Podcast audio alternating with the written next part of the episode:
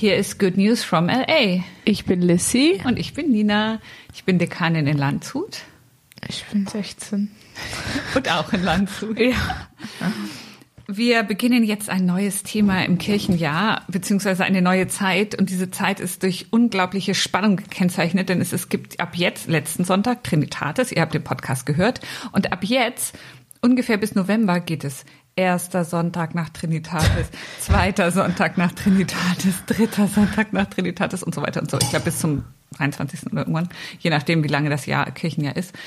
Ähm, von daher ähm, werden wir uns jetzt ein bisschen mehr auf die Texte konzentrieren oder so, weil wir jetzt nicht mehr so spannende Feste haben. Es gibt ja echt gar keine Feste im Sommer. Nee. Also es ist doch eigentlich ab jetzt bis an Ende Oktober nichts mehr, oder? Erntedank haben wir noch zwischendurch. Ach so, ja. Erntedank ist ein ganz junges Fest, aber total beliebt. Aber Warum darüber jung? reden wir. Nee, das gibt's noch nicht so lange. Ach so. Also im Kirchenjahr. Ähm, genau, und dann äh, wird es dann erst spannend in der dunklen Jahreszeit mit Ewigkeitssonntag und so weiter und so weiter, Reformation. Ganz spannend, Ewigkeitssonntag. Ja. Aber wir sind ja jetzt noch beim ersten Sonntag nach Trinitatis und wie immer ein ganz, ganz toller Text aus der Apostelgeschichte. Wir erinnern uns, geschrieben von Lukas, Evangelisten Lukas. Die Apostel sind doch Paul- Paulus und Petrus. Ja, es ist die Geschichte vor, über die Apostel. Also Also auch das Evangelium ist ja das Evangelium über Jesus. über Jesus. Also es ist nicht das Evangelium von Lukas, sondern von Jesus. Ja, ja. Also es Okay. ist mit der Apostelgeschichte auch von Lukas. So. Aber nicht über Lukas. Gibt es euch überhaupt irgendwas über die Evangelisten? Wenig. Ganz wenig. Wir wissen ja noch nicht mehr genau, wann das alles aufgeschrieben Und wurde. woher wissen wir dann, dass sie das nicht einfach alles sich ausgedacht haben? Na gut, das ist jetzt, da gehen wir jetzt ganz tief in die historisch-kritische Forschung hinein.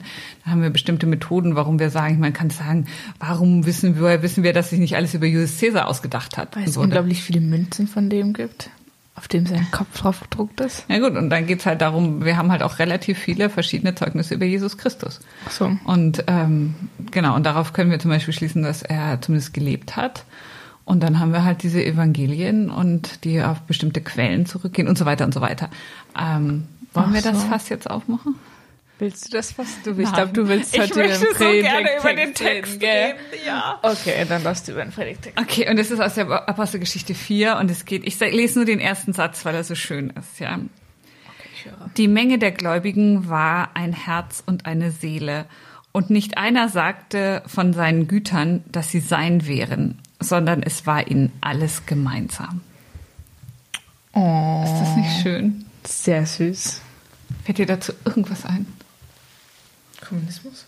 Ja, genau, so wurde es im 19. Jahrhundert äh, dann gedeutet. Genau, das war sozusagen die Steilvorlage für den Kommunismus. Ja, genau. Ähm, das war sozusagen ein Teil der Wirkungsgeschichte dieses, äh, dieses. Es geht dann nämlich noch weiter. Es war auch keiner unter ihnen, der Mangel hatte, denn wer von ihnen Land oder Häuser hatte, verkaufte sie und brachte das Geld für das Verkaufte und legte es den Apostel zu den Füßen. Und man gab einem jeden, was er nötig hatte. Und gerade dieses jeder hatte, bekam, was er nötig hatte, klingt natürlich schon sehr jeder nach seinen Bedürfnissen und. Ja, aber alle haben das, was sie brauchen, klingt nicht nach Kommunismus. Warum nicht? Ja, weil es doch keine Autos gab. Wie bitte? Weil die alle so lange auf die Autos warten mussten. Nee, das ist der real existierende Sozialismus. Aber Ja, ja, das- Kommunismus ja, war es ja aber- genau nee. das, dass jeder das bekommt, was er Ja, ich braucht. weiß, aber das war ja der reale Kommunismus manchmal. Ja, na gut, also, okay. Jetzt ist natürlich die große Frage, glaubst du das? Wie? Nee, du hast jetzt gefragt, Nein, der Kommunismus hat auch nicht funktioniert. Deswegen glaube ich das auch nicht. und was machen wir jetzt? Wir sehen es als Vorschlag, wie es wäre, wenn es alles toll wäre. Als Ja. Ziel, was sozusagen das Ziel ist, worauf man hinarbeiten kann. Genau. Das ist, sind sozusagen die, die zwei Interpretationen oder die eine Interpretationsweise von dem Ganzen. Dass Lukas sozusagen das rückprojiziert, dass er ist, er ist ja der Evangelist der Armen, dass er sozusagen eine, eine Vision hat von dem, wie es sein soll und es auf die Urkirche zurück interpretiert. Wann wird es einmal wieder so, wie es Nie früher war. wie na, nie war? genau. Die andere Möglichkeit war, es war wirklich so. Und es gibt schon Exegeten, die das wirklich meinen. Das war nicht so eine große Gruppe von Leuten. Oh, dieser kritische Blick. Du glaubst es gar nicht. Warum nicht? Weil man nicht alles immer wahre Hand nehmen darf in der Bibel. Ich meine, man darf nicht alles wortwörtlich nehmen in der Bibel. Deswegen glaube ich das nicht. Aber wenn es nicht in der Bibel, wenn es bei Seneca stehen würde, dann würdest du es glauben, oder wie? oder was übersetzt du gerade? Nein, ich meine nur, also ich meine, man muss ja schon immer so gucken, was ist jetzt gerade nur ein Symbol für etwas, wie es sein sollte, was so passiert und was ist wirklich so. Also wir haben das mal gelernt, als wir Sekten durchgenommen haben. Wie hieß die eine Sekte, die wir, die hier immer in Landshut ist? In Landshut oder meinst du in Würzburg? Nein, in Landshut, die hier immer Zeugen Jehovas. Okay. Wir haben uns angeguckt, so ein Flyer von Zeugen Jehovas und die haben halt alles in der Bibel so voll wortwörtlich genommen. Also so immer ganz genau, so komplett. Das darf man ja nicht, weil sonst funktioniert es ja nicht. Oder man darf schon, aber es funktioniert so nicht. Okay. Also ich sortiere schon, sortiere schon immer sehr viel aus. Also das machen wir wahrscheinlich alle, weil das ist natürlich etwas, was wir nicht leben. Also von daher Ja. hast du natürlich recht, wenn, wenn wir sagen würden, das ist das, was wir leben. Und wir haben ja gerade bei Lukas ganz viele ähm, Verse, wo es und Matthäus und sonst wo in den Evangelien, wo es sehr genau heißt, wie wir mit äh, Besitz umgehen sollen. Und wir, wir halten uns einfach nicht dran. Ja. Ja, wir verkaufen ja nicht unsere Habe und geben es an die Armen und folgen Jesus nach, sondern Ja. machen wir nicht. Wir sind alle Kinder des Kapitalismus. Ja, also du bist das Kind und ich bin der Erwachsene des Kapitalismus. Du bist auch ein Kind des Kapitalismus. Ja. Aber warum? Und jetzt ist ja wirklich, und du hast es ja schon so schön gesagt, und wie gehen wir aber jetzt eigentlich damit um? Also, oder nochmal eine kurze Schleife.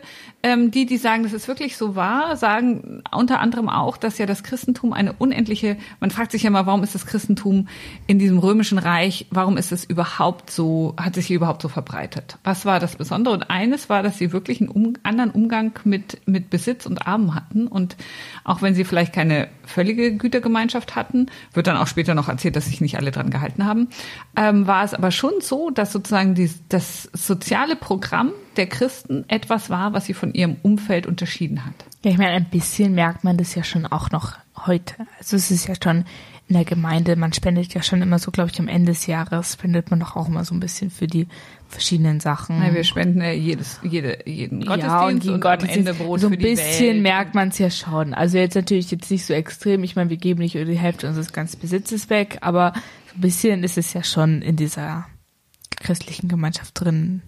Naja, und ich würde immer sagen, wir geben schon relativ viel von unserem Besitz weg. Unsere, unser System ist ja christlich geprägt. Äh, ich meine, immerhin zahlen wir relativ viel Steuern und zahlen eben dafür auch, also Ja, ja. eben Sozialhilfe und so weiter und so weiter. Und das ist weit mehr als der Zehnt, den wir da, da zahlen. Ja, ist die Hälfte. Was? Ist die Hälfte. Ja, nicht ganz. Kommt drauf an, wie viel man verdient. Und die Hälfte ist nie ganz, aber, Ja, stimmt. aber je nachdem. Ja. Aber Genau. viel. Aber es ist ja die Frage, du hast es eigentlich so schön gesagt und so sehe ich es genauso. Wie gehen wir mit solchen Texten um? Sehen wir die als Affront und hören sie weg? Oder du hast gesagt, Nein, wir nehmen es als Ziel, so als wie es sein sollte, worauf man hinarbeiten kann. Und so. Genau. Und deswegen musste ich, als ich den Text jetzt nochmal gelesen habe, vor dem Hintergrund, was ähm, gerade in den USA passiert, habe ich natürlich gedacht an, nicht diesmal mal nicht an Martin Luther, sondern an Martin Luther King, an seine Rede 1963, I have a dream. Ja, Ja. das wäre, ja. Naja, das war auch so eine Rede, die eben, da war es formuliert nicht, wir hatten das schon, also nicht der Rückgriff, früher war alles besser, sondern das ist eben meine Vision für die Zukunft. Und ich meine, wenn man das heute äh, liest, so viele Jahre später oder vielleicht auch nicht Jahre später, Merkt man, dass es bisher immer noch nur ein Traum ist.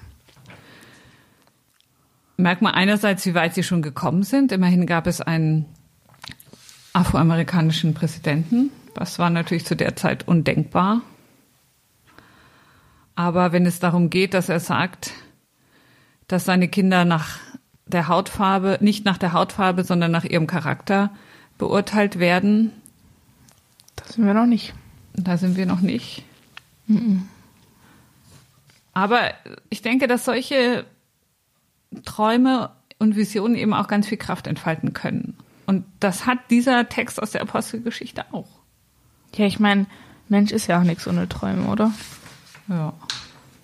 Also ich meine, das ist ja auch eigentlich einmal so die größte Frage, so als Kinder, was willst du mal werden? Also es fragen sich doch, es ist doch immer so, alle Kinder fragen sich doch immer gegenseitig, was willst du denn eigentlich mal werden? Ne?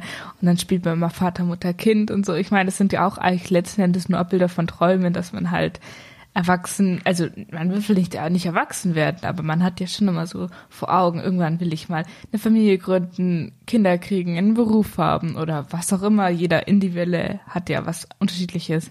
Also ich meine, der Mensch ist ja auch nicht so eine Träume, oder? Nein. Und was willst du mal werden, wenn du groß bist? Das weiß ich noch nicht. Gut. Beste Antwort. Du musst dich ja auch noch nicht festlegen. Ich meine, jetzt könnte man natürlich sagen, warum studierst du nicht Theologie? Aber die Frage, die das können, möchte ich nicht beantworten. die können die Damen und Herren kannst du dann besprechen von der äh, Nachwuchsgewinnung der evangelisch-lutherischen Kirche in Bayern. Die machen solche Gedanken, wie man Leute überzeugen kann, Theologie zu studieren. War übrigens ein super Studium. Ich habe geliebt, wirklich jede Minute, naja, vielleicht nicht jede, aber fast jede Minute. Ich kann gerade dir nicht so ganz folgen, um was geht das? Ich habe, das war gerade der Werbeblock fürs Theologiestudium. Das hast So, du gar du nicht hast so- gemerkt. Nee. ich habe mich gewundert, was du gerade redest.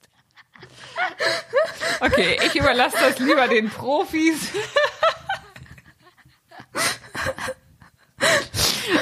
Okay. Okay, und was willst du jetzt wirklich sagen? Sie waren ein Herz und eine Seele. Oh. Guck mal, das ist so ein geflügeltes Wort. Und es steht in der Bibel und alle reden. Und es wäre so schön, wenn wir das wären in unseren Gemeinden. Und damit verlassen wir euch jetzt für zwei Wochen und werden erst wieder Anfang Juli weitermachen. Und bis dahin wünschen wir euch alles Gute und viele Menschen, mit denen ihr ein Herz und eine Seele sein könnt.